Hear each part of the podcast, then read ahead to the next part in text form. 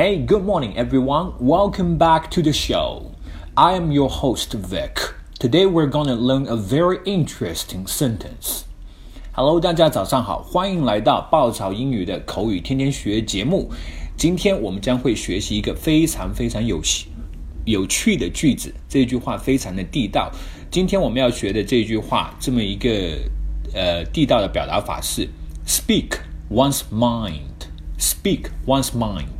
Speak s p e a k speak 说的意思。once once 这里的话要用我们的那个形容词性物主代词 mine、your、her 或者是 his 这一类的那个形容词性物主代词 mind。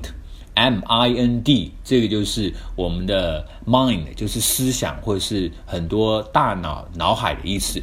Speak one's mind，它这个词组这一个表达当中一个陌生的单词都没有。但是如果真正出现这么一句话的话，我们翻译起来非常的不容易。这么一句话，这么一个表达法，Speak one's mind，它真正的意思是直言不讳，有啥说啥，不拐弯抹角。就是脑海里面想到是什么就说出来，speak one's mind。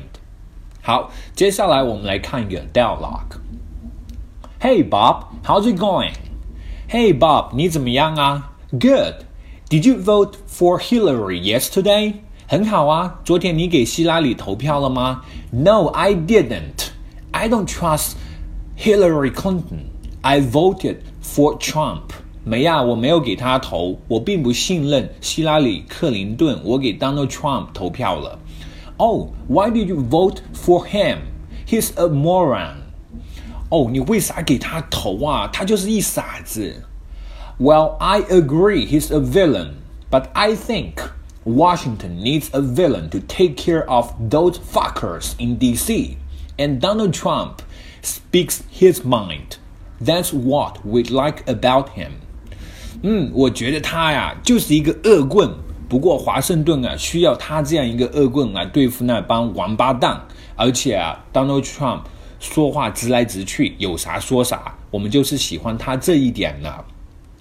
Hey Bob, how's it going? Good. Did you vote for Hillary yesterday? No, I didn't. I don't trust Hillary Clinton.